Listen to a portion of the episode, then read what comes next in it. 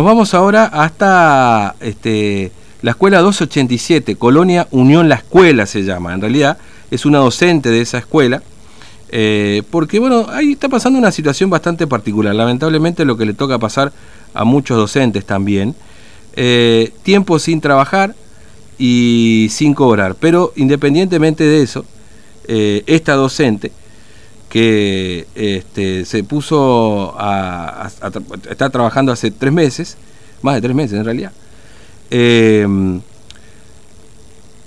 puso una escuela porque en ese lugar no hay wifi. Vamos a conversar con ella, es Griselda Elisa Gamarra y tiene la amabilidad de atendernos. Eh, Griselda, ¿cómo le va? Buen día, Fernando lo saluda, ¿cómo anda? Muy buenos días, señor Fernando, buenos días a toda la audiencia, acá estamos Mm. ¿Dónde está usted ahora, Griselda? Cuéntele a los oyentes. Ahora me, encuentro en Villa General Güemes. Sí. Eh, tuve que venir a la delegación porque me llamaron. Mm. Eh, porque ya me creo que me solucionaron el tema, me hicieron una licencia especial. Sí y posiblemente voy a estar cobrando en los próximos días. Mm. Bueno, ¿qué pasaba con usted? Usted este, está en una escuelita del interior, los chicos no tienen wifi y usted igual este, con protocolo y todo lo demás le estaba dando clases, ¿no es cierto? Sí, nosotros, vivimos en una zona rural, una mm. escuelita. Eh, quiero aclarar también que sí hay, o sea, tenemos el wifi que es de, del gobierno. Sí que hace poco se está funcionando el ah, Wi-Fi, pero no llega a todas las casas. Claro.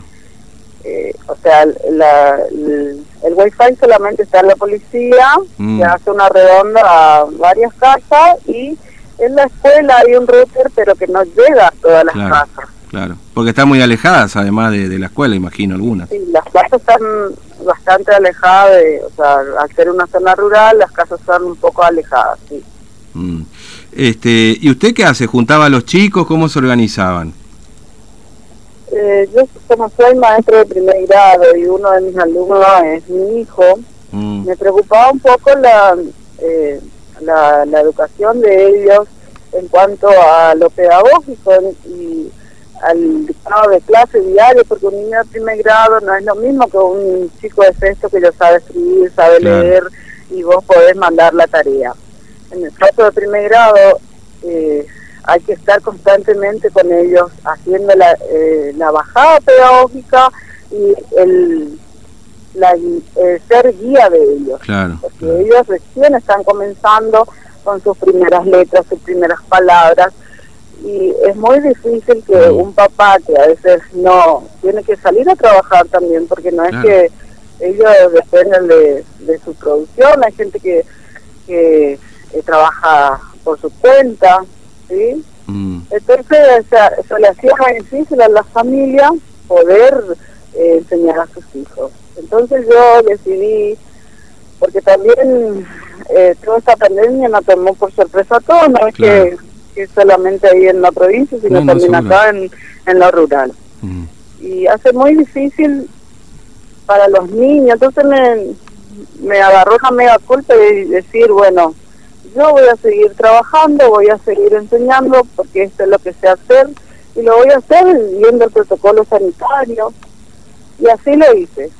Mm. Traje, mis, alumnos por lo, por lo general no perdieron día de clase, ellos están eh, con todo el contenido que se tiene que dar en esta etapa y, mm. quiero decirle también que ellos están leyendo todo. Qué bueno. claro, y los chicos iban con... alfabetizados. Claro. Eh, eh, eh, ¿Y los chicos iban con barbijo, con la distancia establecida, digamos, iban cumpliendo ese protocolo? Sí, porque en la colonia también existe una medida sanitaria que, se armó acá con el jefe de policía, la enfermera y el presidente de la comisión vecinal, donde exigían el uso de barbijo y el distanciamiento social que se tiene que hacer. Mm, claro. Entonces los chicos, ¿y, cuántos chicos más o menos iban? Casi casi toda la, pues no son, no, no sé si son muchos, digamos, ¿no?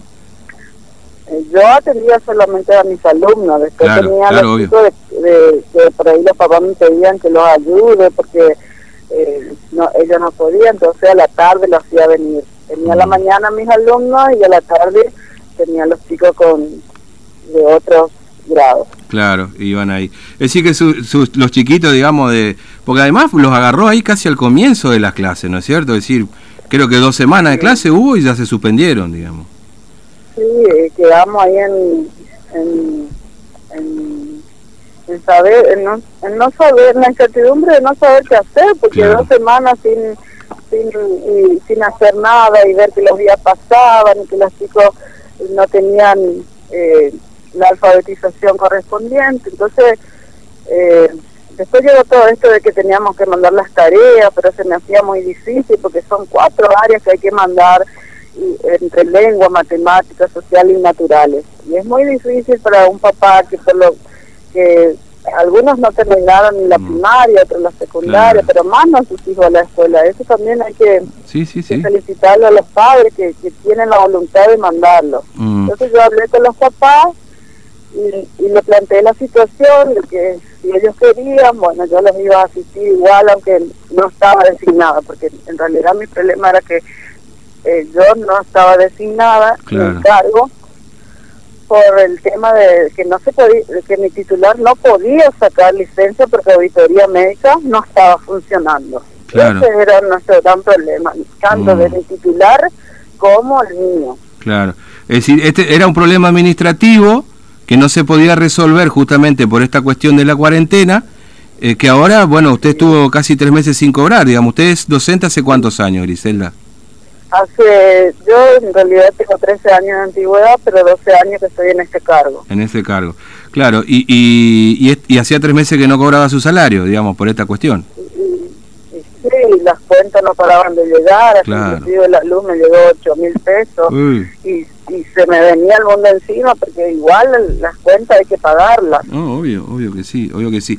Pero bueno, usted está hoy en General Güemes y, y le van a resolver el asunto, digamos, ¿no? Le, este... hoy me llamaron desde la delegación, donde ya me tramitaron una licencia especial que va para todo el año, mm. así que por lo menos mi tema está solucionado y agradezco a todos los que se preocuparon por por mi caso y yo sé muy bien que hay muchos docentes que están en la misma situación. el ser suplente no es fácil, pero es lo que hay, es un trabajo y lo agarramos con mm. mucho amor, lo que estamos en este servicio de, vocación en realidad, porque hay que tener mucha vocación para estar frente a un aula y, viendo todos nuestros problemas que tenemos atrás, pero igual mm. nosotros nos aferramos a la educación y seguimos educando a nuestros alumnos, que es nuestro principal objetivo a lograr. Claro que sí. Este, y usted sabe que, bueno, acá se conoció su historia, se viralizó, digamos, en las redes sociales, este, y esto imagino que también habrá este, aceitado el mecanismo como para que se resuelva su situación, porque, porque obviamente es como usted decía, la, la, educación es una herramienta transformadora y los papás que a lo mejor no le podían ayudar a esos chiquitos porque no saben leer y escribir, quieren eso para sus hijos, digamos, ¿no? Que sepan leer y escribir, en definitiva.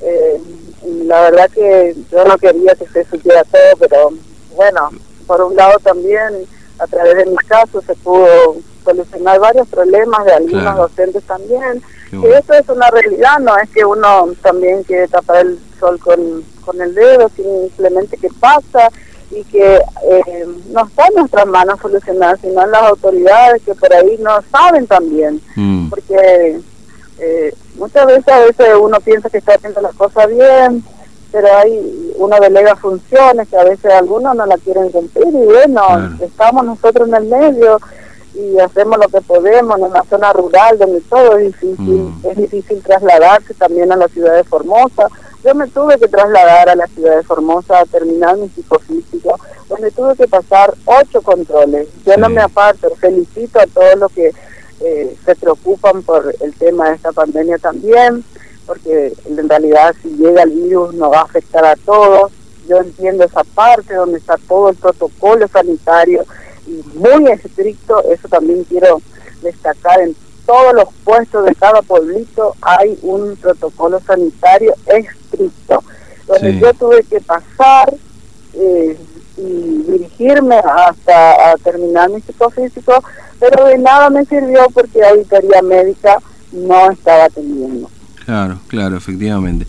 Bueno, Griselda, la verdad que es un es un es muy lindo poder escucharla eh, porque a veces uno viviendo acá cree que sus problemas son este, son los únicos, ¿no? Y realmente, este, además el corazón que le ponen, sobre todo en el interior de la provincia, que como en cualquier lugar del interior de cualquier provincia, este, donde hay, es una comunidad rural, cuesta siempre todo el triple, ¿no? No el doble, cuesta todo el triple. acá cuesta horrores, a pesar de, de muchas cosas que hizo nuestro gobernador por por cada pueblito que es eh, en los asfaltos, las escuelas. Ojalá que nuestra escuela también eh, algún día pueda ser una escuela como todas las que está haciendo el gobernador. Mm. Eh, es nuestra nuestro mayor sueño es poder contar con esa escuela que está haciendo en todas las provincias. Mm. Sé que lo está haciendo de a poco, ahora que, me enteré que volvió el presidente a, a, a volver a a mirarnos un poco como, provincia, a, volver a traernos ese, ese aliento de poder crecer como provincia. Entonces, este, este año yo decía, ojalá que nos toque a nosotros, nuestra mm. escuelita, poder también cumplir ese sueño que todos tienen en cada paraje, en cada pueblo, una escuela eh, que es un sueño para todos. Mm. Yo en realidad estoy muy contento también porque cuando yo vine recién a esta escuela, no teníamos luz, mm. y eso también es un gran avance para todo acá el servicio que, contamos con el servicio eléctrico. Y mm. el asfalto que vino a unir también otro pueblo, porque nosotros esa ruta 24 que pasa por nuestra colonia nos conecta tanto a, a, a lado del Campo como a San Martín, donde eh, podemos ir a atendernos sobre todo en, los doctores, porque nuestra colonia es chiquita, mm. solamente tenemos una, una, una sala de primer auxilio donde a veces la enfermera no puede hacer muchas cosas, nos falta unidad de traslado, eh, a veces tenemos que ir en nuestros vehículos particulares, llevar un enfermo porque no contamos con ambulancia. Mm. Eh, en muchos casos hubo de de gente que está muerta en el camino, pero el tema no, de, no hay ambulancia. Mm. Eh, son muchas cosas que necesitamos en nuestra colonia. Mm, También de paso, eh, les cuento nuestra realidad porque eh, de esa forma eh, hemos crecido nosotros mm. haciendo notas, nos movilizamos como como, comunidad. claro, claro, efectivamente. Ahora, para que la gente entienda, este, Griselda, ustedes están a 300 kilómetros de Formosa. Parece poco, pero es un montón, digamos, también a veces, ¿no? Como usted lo contaba recién, digamos. Es, es, una, es, tremendo. Bueno, Griselda, muchas gracias por atendernos, muy amable y un saludo enorme. ¿eh? Muchas gracias a usted y a toda su audiencia por escucharme. Gracias, hasta luego. Gracias, luego. Bueno, Griselda Elisa Gamarra es maestra hace 12 años en la escuela 283, 287 perdón, de Colonia La Unión, a unos 300 kilómetros aproximadamente de Formosa. Eh, está ahí entre cerca de General Güemes, está en lado del campo por esa ruta 24